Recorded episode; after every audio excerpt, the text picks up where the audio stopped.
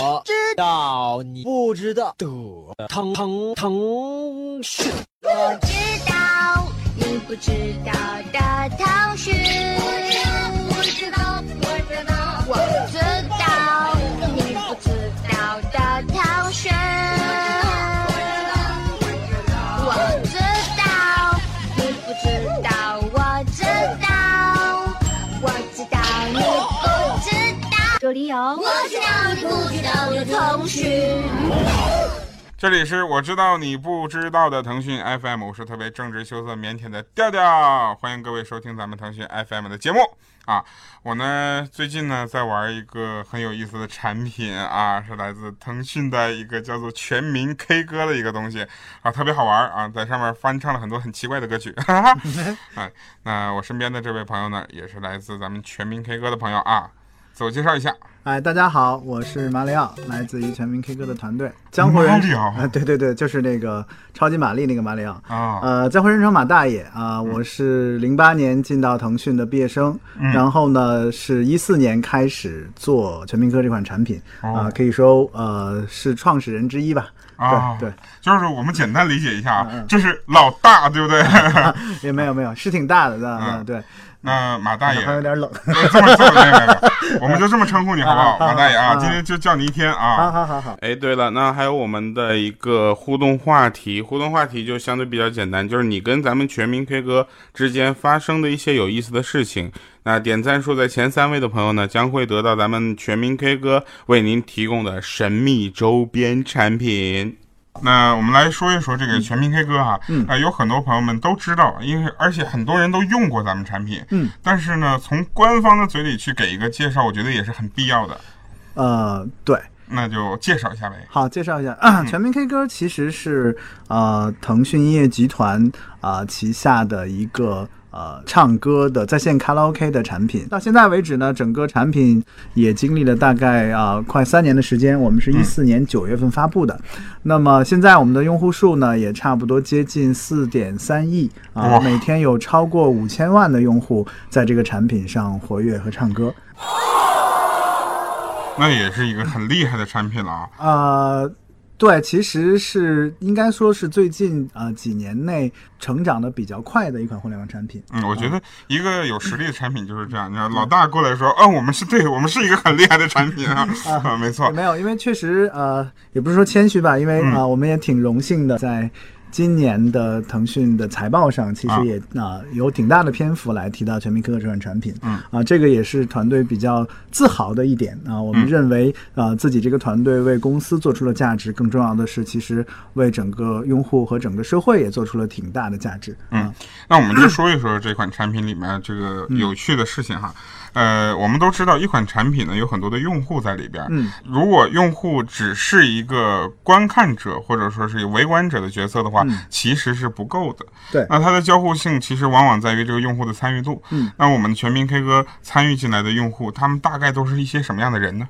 对比啊、普通的互联网产品而言呢，全民 K 歌呃相对来讲是一个呃用户覆盖比较全面的产品。嗯就这里面也有中学生、小学生啊、嗯大学生，那也有挺多啊、退休的呃爷爷奶奶嗯啊、甚至于还有很多海外的华人华侨，各种各样的人在这里面都有出现。比如说有没有一些比较典型的，你觉得也一些印象深刻的？因为你们呃、会接触到这些用户吗。其实确实挺有意思的啊、我们平台比较特色的功能，比如说叫合唱。那那曾经我们见过一个合唱，就是两个年龄非常大的这个老人嗯啊、可能加起来应该有超过一百八十岁了啊。天哪，那也但是对，每个人都就八十多岁，快九十岁这样啊。的两、两一个一个一个老爷爷一个老奶奶，嗯，然后他们俩呢就头发花白，哎，他但们是夫妻吗？啊不是。不是夫妻，不是夫妻对，因为我们的合唱出事儿了。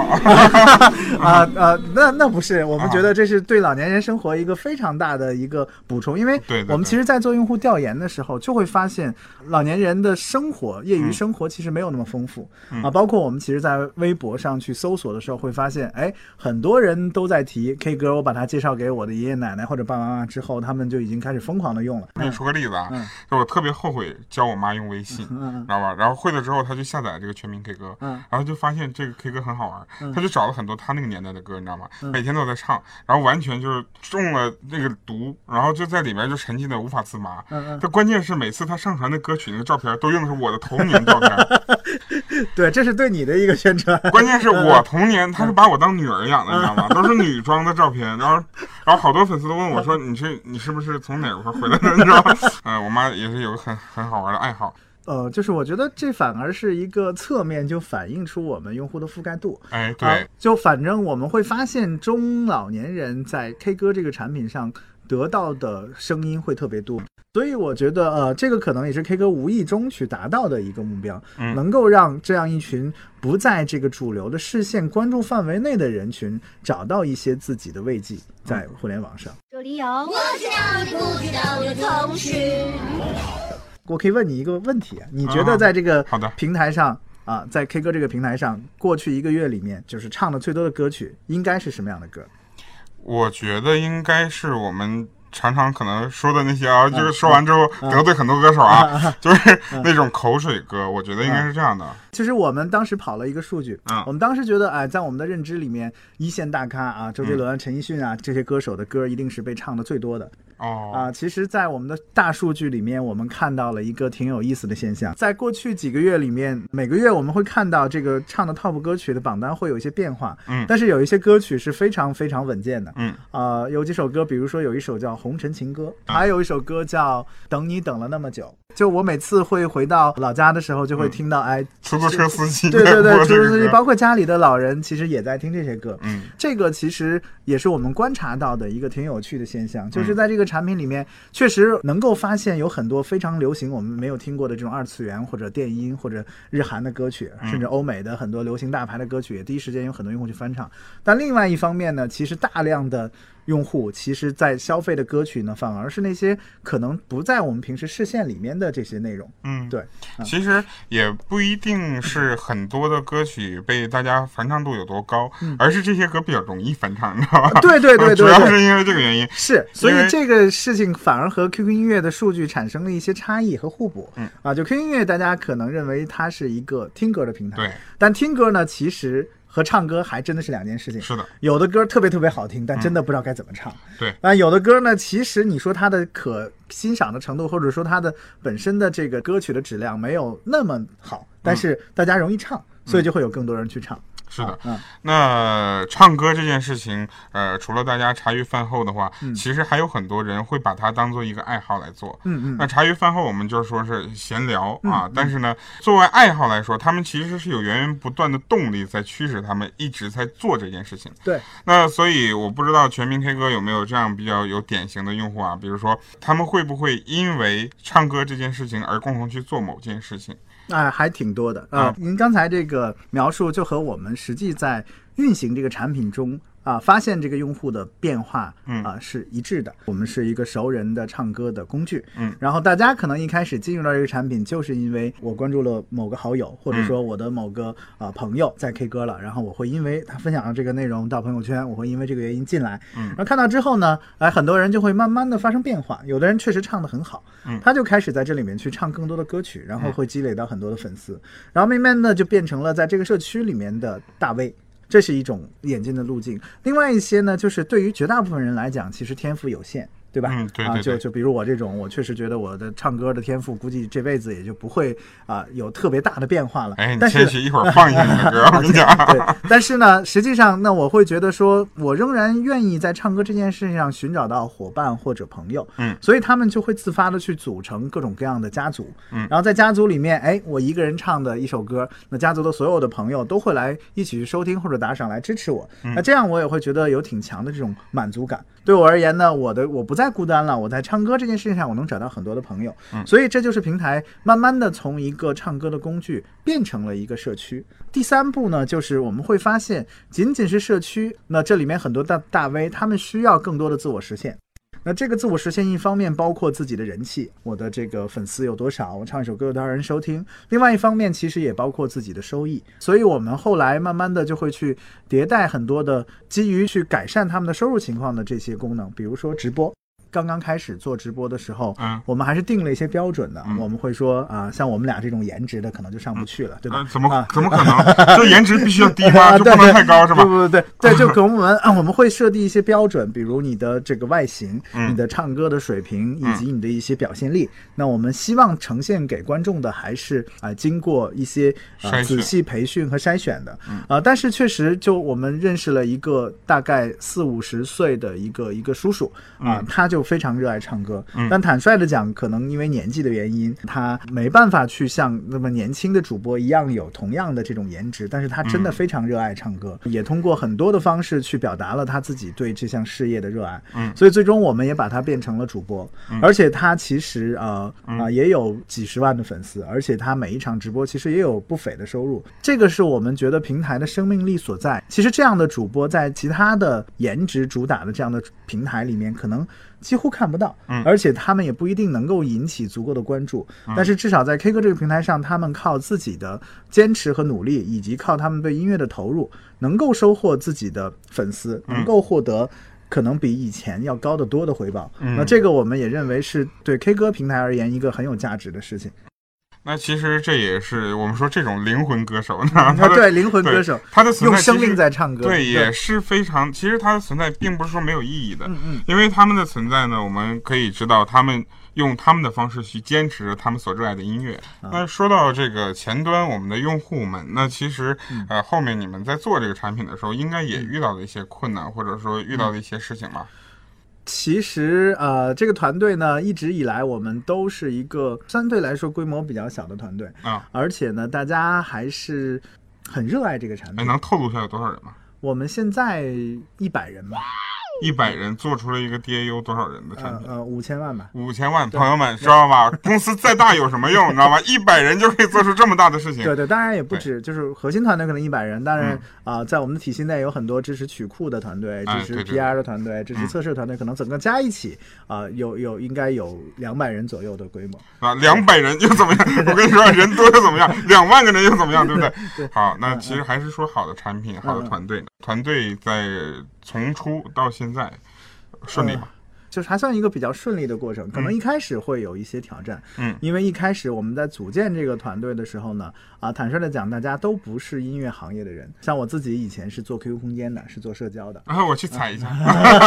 欢迎互踩留言板，对对对对对对对嗯。那那留言板以前也是我做的功能，包括我们核心的运营团队，其实一开始也是在做空间的朋友网。包括我们的整个的开发团队，其实除了一部分是以前 Q 音乐的，还有一些也是来自于空间这个团队的。嗯所以啊、呃我们一开始的时候还是蛮呃，怎么讲，就是是是一个创业期间的一个状态。嗯就可能哦，我记得印象特别深的一件事情啊、这个产品我们一开始只有三个产品经理嗯啊、那第一个版本呢，大概有有两百多个需求，就三个产品经理、写了一个长长的 list。这段经历其实还是蛮宝贵的，能够完全从它零开始到现在这样的一个体量。嗯啊，那这里面所有的经验对我们来讲都是可能啊、一生都去值得去记住的回忆。嗯，就是大家使用生活当中嘛，尤其生活当中的场景，对绝对不可能所有东西都是一个单独的牌子。那我们来说一说这个呃全民 K 歌的一个优势，嗯因为现在其实，在市场上我们能见到的同类型的软件其实也不少，对，呃，大家选择也是有的，嗯嗯。就是说大家有选择的时候，一定会有一个差异化的东西，他会去选择全民 K 歌，嗯，那为什么呢？其实呃，说到优势，其实我们最底层的优势，嗯仍然是整个腾讯音乐集团的曲库。嗯所以我们啊、其实投入了蛮多的精力和资金去获取到更多的正版版权。嗯那那那我们相信，就是曲库这一块是我们最主要的核心优势。第二个其实就是啊、技术的优势，因为啊、我们的背景仍然是腾讯公司这样一个很大的体系，嗯无论是技术的稳定性，无论是技术的创新性，包括我们在直播的 SDK 的稳定性，包括我们在录音的音质，包括我们的曲库的呃这种健壮性上，呃各个方面我们都认为自己的产品是有很强的竞争力的。嗯第三个呢，其实就是好友的关系链，因为呃。从全民 K 歌开始，我们定义了一件事情，就是唱歌不是一个人的事情，而是你和你的朋友、你的社交圈子一起在做的一件事情。嗯所以我们认为，呃，社交关系啊、呃和唱歌的这种耦合，因为我们会发现，你不仅仅在这里面能够啊、听到你好友的歌，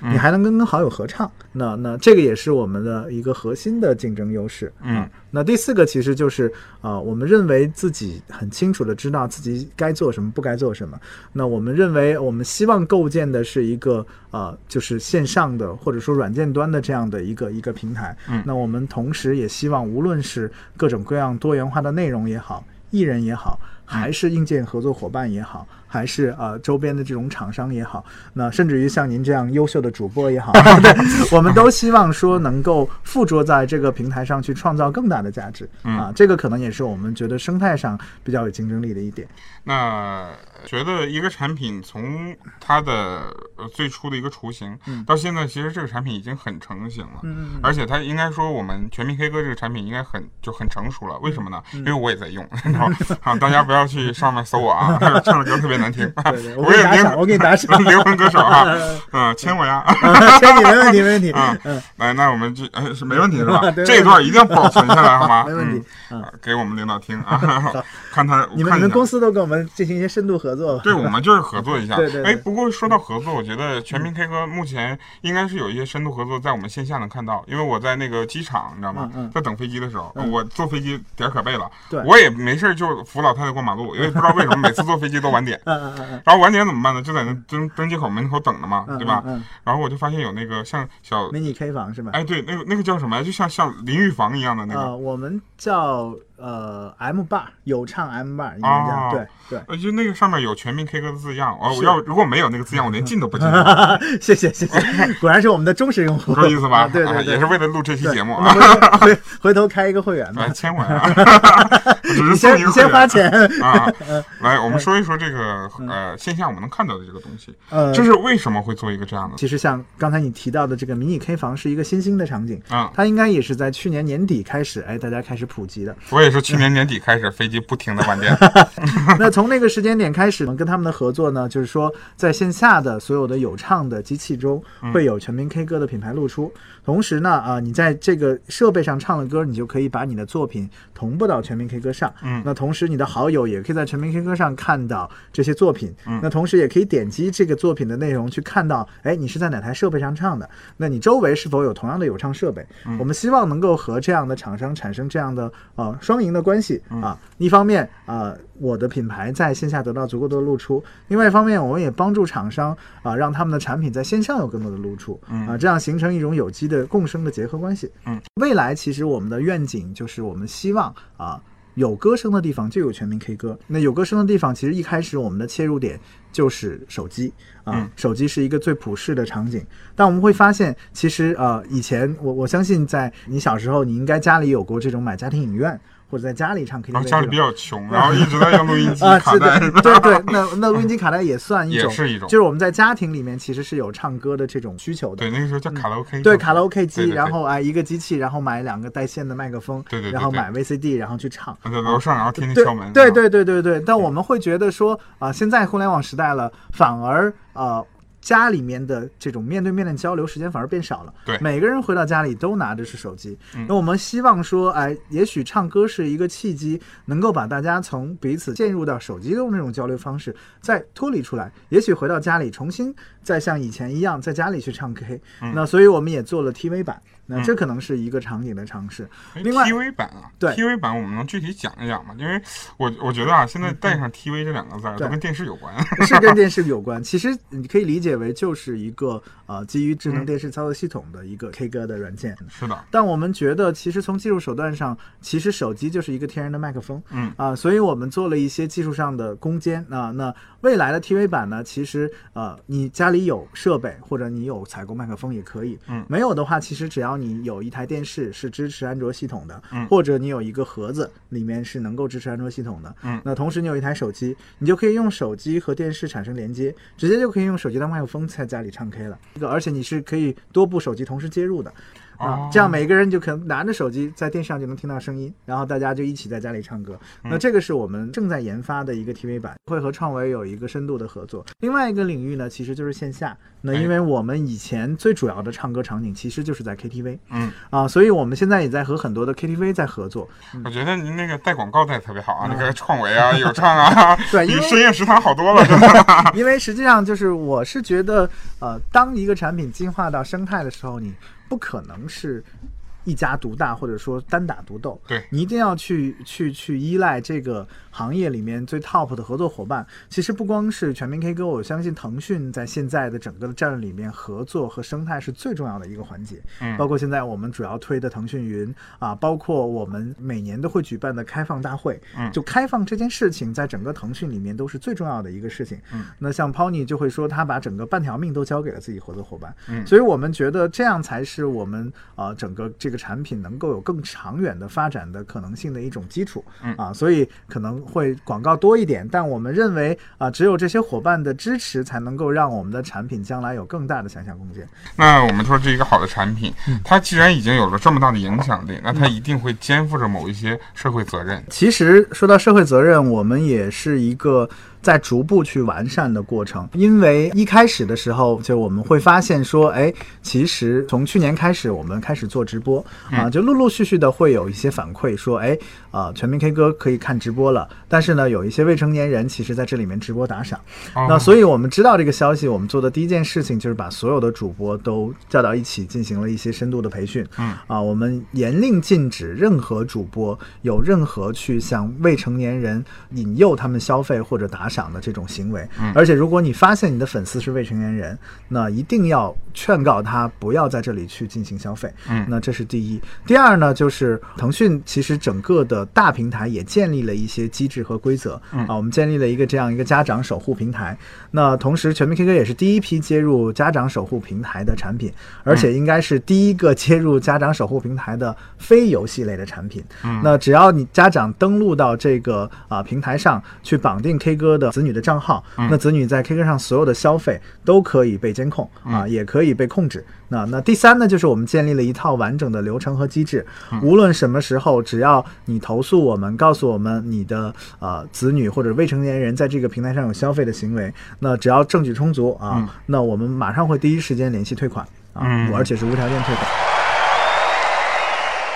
我觉得这个特别好，因为现在有很多小朋友他没有办法控制自己的消费能力，对对然后他们可能会一时冲动，就脑袋一热，你知道吧？然后有的时候还打错个零，然后也不知道家里卡为什么有那么多钱，然后就打出去了。对，其实我们也特别希望啊、呃这不仅仅是平台应该做到的事情，而且是整个社会可能都要去去改善的事情。因为一方面我们会努力的去做各种各样的保护措施，嗯另外一方面，其实我们也希望家长能够和平台一起去关爱孩子的成长，嗯能够尽量少的避免这种非理性的消费在平台上产生。嗯那我们我们也希望说能够营造一个更健康的唱歌的这样的一个环境或者氛围。今年可能我们在晚些时候也会和腾讯的整个公益有更多的深度合作。我们希望啊，随着平台的逐步的壮大，那我们的平台也能够。进一步的去扩升自己的影响力，嗯能够靠自己在唱歌这件事情上的积淀啊，能够帮助到整个社会有更多的啊好的事情或者公益的事情产生。嗯，嗯，